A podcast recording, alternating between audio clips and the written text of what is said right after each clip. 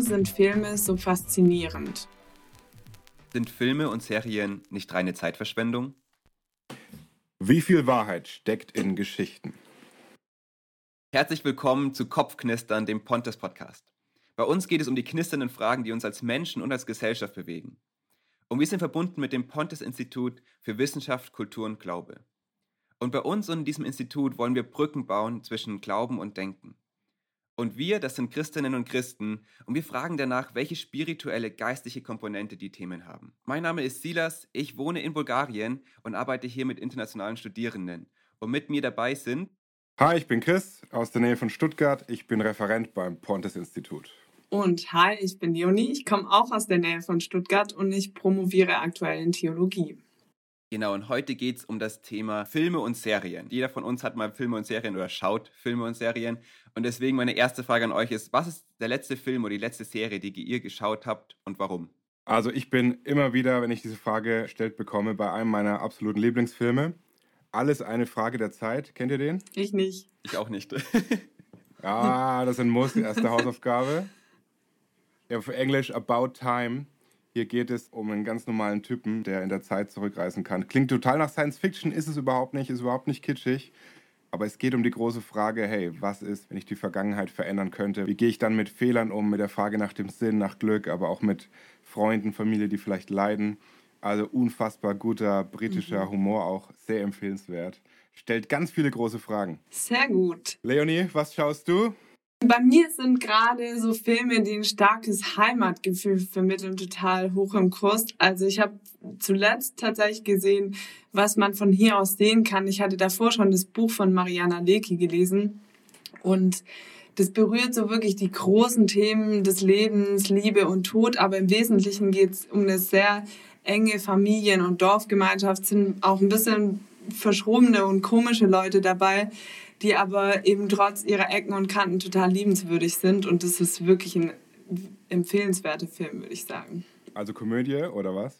Nicht nur. Es ist auf jeden Fall sehr witzig, aber es gibt auch sehr ernsthafte Passagen, weil es, wie gesagt, auch um den Tod geht.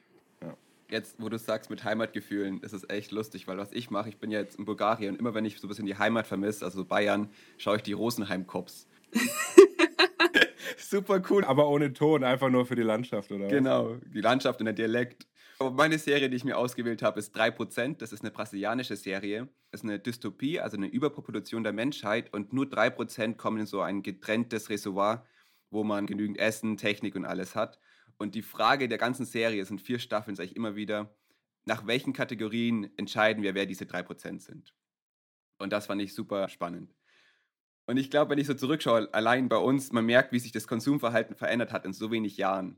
Also man kann alles streamen, ich kann Rosenheim Cops online schauen, ich muss mir da nicht irgendwie ZDF oder ARD bekommen. Mhm. Und mein ersten Jahr in der Uni hatte ich ein Apartment ohne Internet und ich musste noch immer zur Bücherei laufen und habe mir dann immer in der Bücherei Filme ausgeliehen, damit ich abends was schauen kann. Was? Die guten alten Zeiten von der Videothek. Oh weh, oh weh. Und wehe, du hast es nicht zurückgespult. Ja, wirkliche Probleme. Ja, da hat sich schon echt geändert. Das genieße ich auch sehr mit dem Streaming. Letztens erst mal gelesen, da sind wir ja nicht die Einzigen. Es gibt da Menschen, die eskalieren da völlig. Ne? Also durchschnittlich, sagt Netflix sogar, über drei Stunden am Tag, der, der durchschnittliche Nutzer. Also da komme ich jetzt noch nicht so ran, glücklicherweise. Aber das heißt ja Durchschnitt. Einige sind da weit, weit, weit drüber.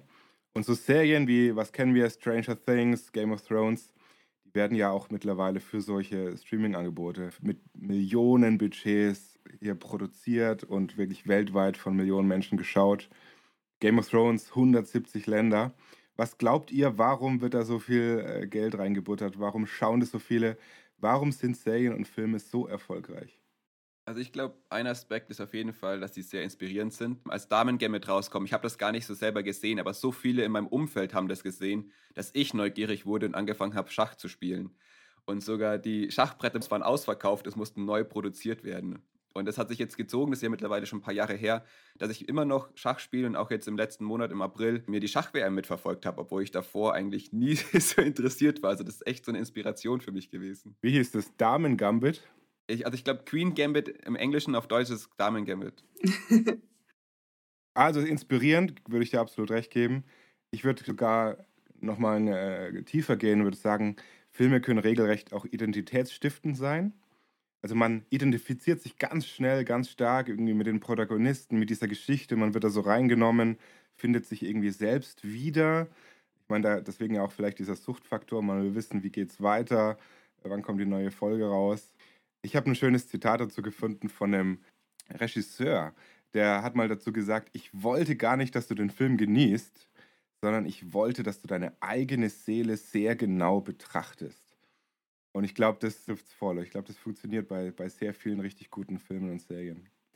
Ja, absolut. Und ich denke auch jeder hat so eine Identifikationsfigur, wo es sagen würde, boah, die Person in dem Film hat mich echt geprägt oder die Rolle hm. voll. Ich würde noch einen Aspekt sagen. Ich würde sagen, letztlich bilden Filme auch. Ich habe dazu eine Studie gelesen, die zum Beispiel sagt, oder wo 84 Prozent aller befragten Kinder sogar sagen, dass sie viel die englische Sprache über Filme letztlich gelernt haben Hey, ist ja richtig gut. Ja, voll gut, oder? Deswegen, ja. es hat durchaus auch positive Aspekte. Aber noch tiefer gehen würde ich zum Beispiel sagen, auch was unser Geschichtsbewusstsein anbelangt, haben Filme durchaus eine große Bedeutung. Zum Beispiel bei einem Geschichtsbuch würde ich jetzt sagen, das lesen vielleicht ein paar tausend Leute, manche auch gezwungenermaßen, weil sie es halt in der Schule lesen müssen. Aber manche historischen Filme über den Krieg werden ja millionenfach gestreamt. Also es ist wirklich auch geschichtsbildend. Vorausgesetzt, die sind richtig. Natürlich, die sind auch mal besser und mal schlechter recherchiert, das denke ich auf jeden Fall. Aber ich denke, was auch noch so ein großer Punkt ist, ist, dass wir beim Anschauen von Filmen halt unterschiedliche Rollenbilder entdecken und die entweder akzeptieren oder ablehnen und dadurch auch neue Verhaltensweisen erlernen können oder auch wie wir uns davon abgrenzen würden. Der Psychologe Professor Gebert hat zum Beispiel dazu gesagt, Filme bilden, denn Filme erzählen Geschichten über das Leben. Daher können wir durch sie tatsächlich Erfahrungen sammeln. Sie stellen Rollenmodelle zur Verfügung, wirken inspirierend und bieten daher häufig neue Lösungen für Probleme. Also Identifikationsmöglichkeiten, wie du gesagt hast, aber auch Lösungen für Probleme, auch politische und geschichtliche Bildung, würde ich sagen. Wow, das ist spannend. Das heißt, Filme haben manchmal den Effekt, wenn ich es richtig verstehe, dass ich sogar das erlebe und damit so einen Bildungseffekt habe, als hätte ich selber miterlebt. Stimmt? Ja, ja absolut. Wow. Das klingt für mich ehrlich gesagt ganz schön anstrengend. Also einmal das Zitat von Chris vorhin, mit dem man den Blick in die Seele und jetzt nochmal dir auch so dieses, man muss lernen. Und ich merke da irgendwie, bei mir ist das manchmal aber auch ganz so das, das Gegenteil davon. So, ich will einfach nicht lernen. Ich will einfach nur vorm Fernseher hocken, abgelenkt sein, über nichts nachdenken müssen. Und es ist dann manchmal so einfach so, so ein, keine Ahnung, der fünfte Transformer oder sowas, wo einfach man weiß, es wird einfach viel Action kommt vor, aber wenig Handlung oder einfach manchmal auch so Romanzen, wo man einfach weiß, es, es gibt ein Happy End oder auch sowas, glaube ich, da häufig auch so Serien wie Friends oder Big Bang Theory, einfach so 20 Minuten abschalten, an nichts denken. Also das ist für mich dann doch auch eine starke Rolle von, von Serienfilmen, einfach sich bisschen ja, den Kopf abzulenken und nicht sich damit zu beschäftigen, was sonst so los ist. Also so ein bisschen raus mal aus dem Alltag, abschalten, eskapismusmäßig, sich zurückziehen. Ja. Ja. Aber ist es denn, ist es gut? Also dieser Effekt? Also es kommt natürlich immer wahrscheinlich aufs Maß an, ne? Aber würdest du sagen, das ist ein wünschenswerter Effekt von Serien und Filmen? In einem gewissen Punkt, ja gut, es gibt dann dieses Binge-Watching und so weiter, Binge-Watching. Aber für mich ist es manchmal echt angenehm. Hm. Also wir, wir wissen ja mittlerweile auch, dass es durchaus auch Suchtpotenzial haben kann. Ja, wie bei allem, ne? Das rechte Maß ist, glaube ich, das Ziel. Ja, und trotzdem würde ich sagen, das Entscheidende, was halt in Filmen und Serien auftaucht, das sind diese großen Stories, die irgendwie für uns was wahnsinnig Faszinierendes haben. Ich habe da noch ein Zitat von Werner Herzog mitgebracht. Ich denke, dass das Kino unsere kollektiven Träume ausdrücken kann. Und das ist wahrscheinlich die wahre Bedeutung davon. Das ist jetzt so ein großer Satz, aber ich glaube, ich weiß genau, was mit kollektiven Träumen so gemeint ist. Zum Beispiel, wir schauen uns ja wahnsinnig viele Filme über Liebe ab, die das abbilden, was eigentlich jeder sich von uns sehnlichst wünscht, nämlich eben geliebt zu sein und dazu zu gehören. Oder es gibt eben diese typischen Geschichten in Filmen vom Tellerwäscher zum Millionär. Oder es gibt Filme, die einfach wahnsinnig gut gemacht sind. Der neue Avatar zum Beispiel, wo man in einen Film reingezogen wird, eine ganze Familiengeschichte. Und das für uns einfach eine Riesenfaszination darstellt. Das heißt dann, wir, wir sind begeistert oder wir sind fasziniert von Filmen und Serien, weil unser Leben so eine Art Film ist, also auch Teil einer Geschichte sind, oder weil wir vielleicht uns so etwas wünschen würden. Also jetzt Tellerwäscher zum Millionär, ist es eher so, so ein, das wäre unser Wunsch, dass wir auch in so einer Geschichte leben, oder wie seht ihr das? Ja, ich würde sagen, zum Teil auf jeden Fall. Ich denke, wir identifizieren uns, wie wir gehört haben, auch sehr stark dann mit der Geschichte, mit der Story, den Personen darin. Und ich glaube, was so ein bisschen die Intuition vielleicht auch sagt, oder jetzt hier Werner Herzog, diese kollektiven Träume, dass da vielleicht mehr dahinter steckt. Dass wir selber vielleicht erahnen, wow, da geht es ein bisschen um unsere eigene Geschichte, vielleicht macht uns das auf eine größere Geschichte von uns allen irgendwie aufmerksam, wo sich dann natürlich die Frage stellt, hey, was, in was für eine Geschichte stecken wir dann als Menschheit so drin? Aber was ist es dann für eine Geschichte? Ich glaube, ich bin heute die, die die großen Zitate droppt. Hau raus. Also ich habe da noch ein total schönes zu der Frage, was ist das für eine Geschichte von Brian Godovar, das ist ein Drehbuchautor, der sagt, beim Erzählen von Filmen geht es um Erlösung, die Wiederherstellung von etwas Verlorenem oder das Erreichen von etwas Notwendigem. Filme mögen eine Geschichte erzählen, aber diese Geschichten sind schließlich vor allem Geschichten über Erlösung. Total schönes Zitat, aber ich glaube, da liegt diese tiefe Wahrheit drin begründet. Selbst wenn wir so Filme anschauen, die total Weltuntergangsszenarien zeigen, dann wird am Ende irgendwie doch alles gut und das ist das, wonach wir uns sehen, dass am Ende der Geschichte ein Happy End. Und ich glaube, da steckt noch mehr als ein Happy End dahinter, Erlösung eben steckt. Ja, wow, da würde ich dir auch absolut recht geben, dass das so ein, so ein spannendes Motiv ist, was ich in ganz vielen Filmen entdecke. Also man muss sich ja nur mal fragen, warum enden die Filme immer gut? Also es ist ja nun wirklich so, ja, auf irgendeine Art und Weise haben wir immer dieses Happy Ending drin. Du sagst Erlösung, wie der Drehbuchautor das formuliert hat. Also Dinge kommen irgendwie wieder in Ordnung, werden wieder hergestellt. Ja, das ist echt so ein Motiv. Ich weiß nicht, kennt ihr den Marsianer? Mit der große Filmempfehlung an alle, die den noch nicht kennen. Da finde ich das auch so ganz typisch. Da sind wir ja voll in der Moderne unterwegs. Hier Mars wird erforscht, der Mensch auf der Höhepunkt von Technologie. Dann hat man aber auch diese Motive wieder drin. Am Anfang ist alles super und dann kommt irgendwie eine Katastrophe, wie in den meisten Geschichten, in den meisten Filmen. Ja, irgendeine Katastrophe, ein Unfall. Und dann ist es in dem speziellen Film ja so, dass der auf dem Mars quasi zurückgelassen wird. Sie merken, hey, er lebt noch. Und dann ist diese große Frage nach Erlösung. Ja, wie kriegen wir den Kerl da wieder raus? Wie können wir ihn retten? Was ist dazu nötig? Also ganz spannende Fragen, die auch moralische Fragen aufwerfen. Und dann haben wir natürlich irgendwie, ohne zu viel zu spoilern, jetzt eine hochspannende Mission, irgendwie eine große Frage, wird es klappen oder nicht. Und dann auch wieder so ein bisschen nach diesem Höhepunkt, nach der Krise, nach der Erlösung, auch den Blick so in das Leben danach. Wie geht es dann weiter, wenn alles wieder in Ordnung ist, sozusagen? Da steckt viel drin, äh, dass wir uns die Wiederherstellung wünschen, die Erlösung, das Happy Ending, die Gerechtigkeit. Finde ich ein sehr, sehr spannendes Motiv. Entdecke ich eigentlich bei wahrscheinlich 99 Prozent aller Geschichten. Also das finde ich spannend, weil hättest du jetzt nicht das anhand vom Beispiel von Marciana gemacht und nur diese Begriffe und diese Themen genannt, dann hätte mich das voll irgendwie so an, Religionen oder auch Spiritualität erinnert. Also dieses so Stimmt, ja. Sehnsucht nach Erlösung, da würden wir uns meistens an eine Religion wenden. Und wenn ich jetzt mal schaue, vom Christentum her ist ja auch dieses, es gab diese Katastrophe, irgendwie kam da etwas in die Welt, was für Zerbruch sorgte, dass die Natur irgendwo nicht mehr so funktioniert, dass wir irgendwie Streitereien haben, dass wir irgendwie mit Gott nicht mehr so kommunizieren können. Und dass es auch diesen Kampf gibt, wie können wir wieder diese Beziehung herstellen, wie können wir wieder dieses Happy End haben. Also das finde ich super faszinierend, dass die Motive, die du gerade genannt hast, ja auch voll Teil irgendwie Gottesgeschichte sind oder Geschichte im christlichen Glauben. Ja, absolut. Also ich sehe da auf jeden Fall die Parallelen, aber dann könnte man ja eigentlich auch kritisch zurückfragen, ob dann nicht das Christentum eine Geschichte oder eine Story wie in jedem anderen Film darstellt, oder? Also haben wir es hier auch wieder mit einem weiteren Mythos nur zu tun, ja, genau. Äh, um uns vielleicht irgendwie aus der Realität zu flüchten, um ein bisschen zwei, drei Stündchen mal entspannt die Zeit zu verbringen. Der Gedanke, den ich so bei Tolkien und Lewis gelernt habe, die beiden waren ja auch so die großen Geschichtenerzähler, ja. Tolkien hier mit Herr der Ringe, Lewis mit Narnia, die waren ja auch gut befreundet in Oxford und die haben genau diesen Gedanken auch mal gehabt, wo Lewis auch so gefragt hat, der eigentlich ein auch zum Beispiel aufgrund des Leidens der Welt ein strenger mhm. Atheist war. Tolkien, dann, der dann eher gesagt hat, nee, da ist schon was dran mit Gott und so. Und die haben sich genau über den Punkt unterhalten, weil Louis auch gefragt hat, hey, ist das nicht ein Mythos, ein Märchen? Und dann war so der Gedanke, nee, wer sagt denn, dass an Mythos alles falsch ist, ja?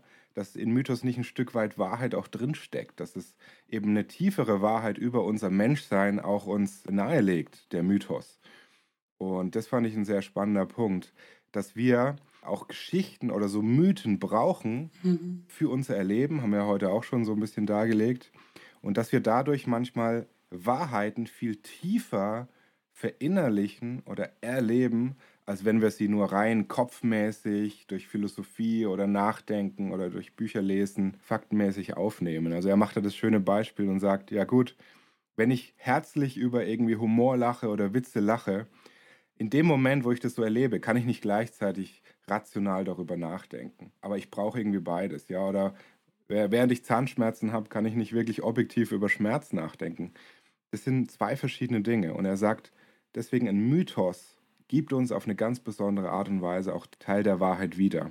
Und das war für ihn, also für, für Louis gerade so ein Knackpunkt, dass er gemerkt hat, wow, also auch im christlichen Mythos, ja, der menschwerdende Gott, der für uns Menschen leidet, stirbt und aufersteht, da steckt eine tiefere Wahrheit drin. Das ist eben nicht Märchen, sondern der Mythos wurde Wirklichkeit in Jesus Christus, so sagt er das. Mega stark bei der Frage, ist es denn ein Mythos? Ich dachte, die erste Reaktion ist, nein, auf keinen Fall, das ist doch kein Mythos. Aber es ist cool, irgendwie so darzustellen, zu sagen, hey, auch in dem Mythos steckt Wahrheit drin. Ich denke mir das auch bei Filmen, ja. Wenn wir einen Film schauen, wir erleben ja dann Gefühle. Also manche Leute weinen, manche lachen. Und diese Gefühle sind ja nicht mhm. fake. Also die sind ja wirklich da. Also man fühlt es ja wirklich. Dann merkt man auch, man, man erlebt was, was wahr ist. Ja. Da fallen einem ja sofort auch total viele Beispiele ein, so die höheren Wahrheiten, die uns in einem Mythos ansprechen. Mir würde zum Beispiel voll oft so dieses Motiv in Filmen von der Selbstaufopferung einfallen. Zum Beispiel irgendwie die Geschichte von Harry Potter beginnt ja eigentlich damit, oder der Grund, warum er diese Narbe hat, ist ja letztlich, weil sich seine Mutter für ihn aufgeopfert hat und ihn halt vor dem Todesfluch schützt, sodass ihm halt Voldemort in Zukunft nichts mehr anhaben kann aber sie selbst stirbt dabei. Also da haben wir eben diese höhere Wahrheit der Selbstaufopferung für andere oder Gerechtigkeit oder Liebe ist ja auch sowas. Ich habe es vorher schon gesagt, aber möchte jetzt irgendwie noch mal an einem konkreten Beispiel erzählen weil für mich die schönste Liebesgeschichte immer noch die zwischen Forrest Gump und Jenny ist. Ich denke, Forrest Gump kennt ihr alle, ja, ja. Äh, von Tom Hanks gespielt einfach eine total verrückte Lebensgeschichte. Man begleitet diesen Forrest eigentlich von Kindesbeinen an und er hat eben von Anfang an auch eine Freundin, die Jenny heißt. Und er ist eigentlich schon immer oder schon eine ganze Weile in sie verliebt, aber ihre Wege werden dann getrennt. Er ist dann ja auch noch im Krieg und joggt um die halbe Welt. Und als sie dann erwachsen sind, treffen sie ja wieder aufeinander. Und er sagt zu Jenny, ich bin kein kluger Mann, aber ich weiß, was Liebe ist das ist so eine ergreifende Szene für mich. Später heiraten die auch, haben ein gemeinsames Kind.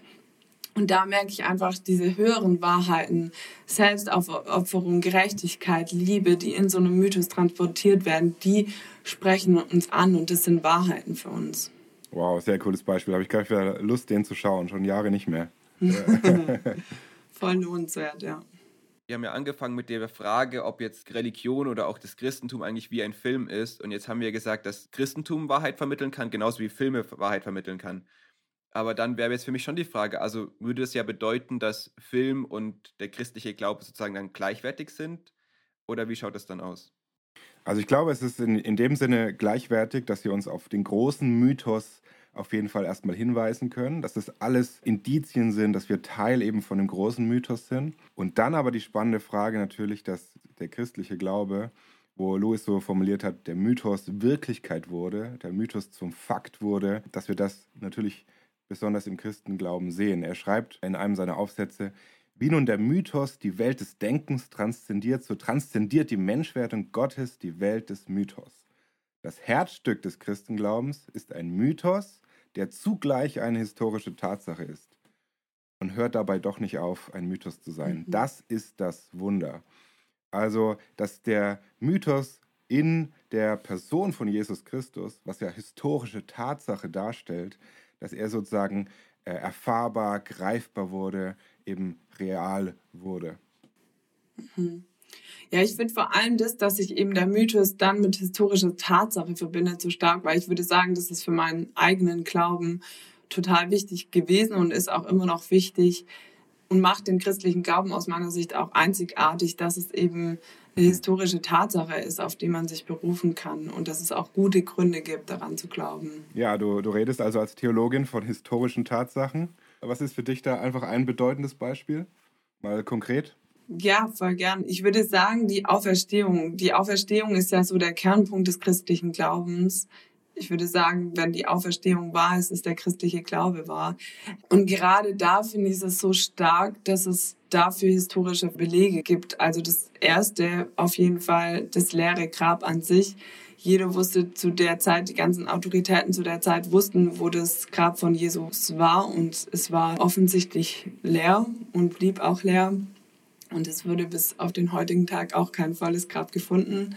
Und das allein wäre natürlich noch kein Beweis, weil schon im Enti wurde den Jüngern ja vorgeworfen, dass sie den Leichnam ja auch hätten einfach rauben können und dann diese ganze Geschichte der Auferstehung auch hätten einfach nur erfinden können. Aber dann spielen für mich die Zeugen eben auch noch eine Riesenrolle. Also zunächst mal die Jünger, die ans Grab auch kommen, aber sehr wichtig, die ersten Zeugen sind Frauen und die haben zum Beispiel zu der Zeit überhaupt keine Rolle gespielt für eine Zeugenaussage vor Gericht oder so und bekommen aber in dieser Geschichte eine total zentrale Rolle. Und ich denke, wenn das fake gewesen wäre mit der Auferstehung, dann hätte man nicht ausgerechnet die Frauen als erste Zeugin eingesetzt, aber in der Geschichte werden sie zu den ersten Verkündigerinnen von der Auferstehung. Und insgesamt ist Jesus dann noch über 500 Leuten auf einmal erschienen, die zu der Zeit ja dann alle noch gelebt haben und davon berichten könnten, dass es tatsächlich wahr ist. Also ich würde wirklich sagen, das leere Grab und die Menge an Zeugen, die das dann weiter verkündigt haben, die sind für mich ein sehr konkreter historischer Beweis. Aber das ist jetzt schon alles von der Bibel her überliefert, oder? Das ist von der Bibel her überliefert, auf jeden Fall. Aber es gibt auch außerbiblische Stellen, die mhm. über die Auferstehung sprechen oder eben vor allem darüber, dass Christus gelebt hat. Josephus zum Beispiel ist ein Geschichtsschreiber zu der Zeit, der auch drüber schreibt. Also es gibt auch außerbiblische Belege dazu. Mega spannend, mega interessant. Da auch gerne der Shoutout, wenn ihr mehr Fragen habt, so konkrete Fragen, was wir hier so drüber reden, dann schreibt uns doch einfach eine Mail und dann kann Leonie noch mehr von ihrem Wissen teilen. Wir waren bei dem Thema Filme und dass ein Film oder oft ein Mythos ein Echo ist von diesem großen Mythos, diesem großen Film, in dem wir leben, in dem wir auch Teil sind und das uns deswegen das so stark fasziniert und anspricht. Und jetzt wäre meine Frage natürlich für euch, was bedeutet es dann für euch, für das echte Leben außerhalb des Kinosaals? Also was macht es für einen Unterschied, dass ihr Teil dieses großen Mythos seid? Ja, voll gute Frage. Also ich glaube, ich fand es total faszinierend, einfach den Gedankengang von Lewis und Tolkien nachzugehen der ja dann schließlich auch dafür offen wurde zu sagen, okay, dann ist dieser Mythos wohl wirklich wahr geworden. Da er ist auf der Reise ja dann schließlich selber gläubiger Christ geworden. Und es bedeutet letztlich, dass alles, was wir vielleicht in Mythen haben, die, die Hoffnung, das Happy Ending, das Gut gegen Böse wirklich siegt, dass das jetzt nicht nur irgendeine menschliche Realitätsflucht ist, so nach dem Motto, ah, das ist ein Wunsch, wir projizieren das uns jetzt so auf die Kinoleinwand, weil wir uns das halt wünschen, sondern dass das tatsächlich wahr ist. Also das würde für mich bedeuten, wenn Jesus der wahre Mythos ist, den alle anderen Geschichten hinweisen, dann bedeutet es für mich, ja, es gibt reale Hoffnung für die Auferstehung. Es ist wirklich am Ende Happy Ending und gut gegen böse. Wir wissen, wie dieser Kampf ausgeht. Mhm. Ja, voll. Ich würde sagen, wir kennen es, glaube ich, alle. Man hat so einen Film gesehen und man sitzt da nach noch eine Weile da und denkt, jetzt kann das Leben nicht einfach so weitergehen. Also es gibt diese Momente, wo wir so ergriffen sind von dem Film, weil er uns wirklich auch was Neues über uns selbst aufgeschlossen hat, über das Menschsein. Und das würde ich das Faszinierende an Filmen schreiben, dieses Neue, das es uns über uns selbst und über den Sinn des Lebens und das, wer wir sind und warum wir hier sind, aufschließt. Richtig gut. Ja, für mich kam mir gerade der Gedanke, ich weiß noch einmal, da haben wir Harry Potter geschaut im Kino, also mit allen Zuschauern. Einer hat immer reingeschrieben, nein, Harry, tu's nicht, tu's nicht. Und dann hat Harry irgendwas gemacht und dann sagt er, ich hab's dir doch gesagt. und das ist, glaube ich, für mich so einer der Aspekte. Wir sind Teil der Story. Also wir sind nicht nur die Beobachter, wir sind nicht hilflos und schauen nur zu und müssen halt das akzeptieren, wie alles ist. Wir sind Teil dieser Story. Und es gibt ja diese 3D-Kinos und mittlerweile 4D. Und ich habe auch schon mal ein Schild gesehen mit 5D-Kino. Keine Ahnung, was das bedeutet. Aber wenn es irgendwie eine Anzahl in Dimensionen gibt, dann ist natürlich das Leben das, wo wir am meisten teilnehmen dürfen. Und das ist, glaube ich, für mich so ein cooler Aspekt, zu sehen, hey, ich bin Teil einer großen Story, ich bin Teil einer ähm, Geschichte, ich bin nicht nur Beobachter. Wow, das heißt, ich habe auch Bedeutung und Einfluss in dieser Geschichte. Mhm. Mega spannende Gedanken. Wie immer würde man jetzt erst richtig loslegen, aber wir wollen auf die Zeit schauen und freuen uns auch auf weitere Podcast-Folgen. Aber trotzdem, für alle Zuhörer und für uns hier, was wäre jetzt eure Filmempfehlung noch ganz am Ende? Welcher Film muss auf jeden Fall auf der Liste stehen? Ich habe echt überlegt, es gibt mehrere, aber einen, den ich sehr spannend fand, ist Don't Look Up mit Leonardo DiCaprio und Jennifer Lawrence, weil es richtig lustig ist, aber eigentlich so tragisch ist, weil es so ein bisschen darstellt, wie wir häufig mit Fakten umgehen, also vor allem jetzt auch mit diesem ganzen, was ist wahr, was nicht, wie gehen wir damit um und es darum geht, dass die Welt untergeht und die versuchen das zu vermitteln und zu verhindern. Also das ist echt eine gute Empfehlung. Mit einem lachenden und weinenden Auge habe ich den geschaut, weil ich mir dachte, ja, das ist wirklich so häufig. Also don't look up. Ja. Ja, der lohnt sich auf jeden Fall. Also ich muss trotzdem zwei sagen, weil wenn jemand Forrest Gump noch nicht gesehen hat, dann muss er auf jeden Fall Forrest Gump sehen. Also auf jeden Fall. Aber da ich davon ausgehe, dass viele von euch Forrest Gump vielleicht auch schon gesehen haben, wäre es tatsächlich der Film, den ich am Anfang genannt habe, was man von hier aus sehen kann. Was man von hier aus sehen kann. Cooler Titel, auf jeden Fall. Ja, gut, wenn, wenn man zwei sagen darf. Ich habe ja dir eigentlich schon erwähnt heute in dem Podcast.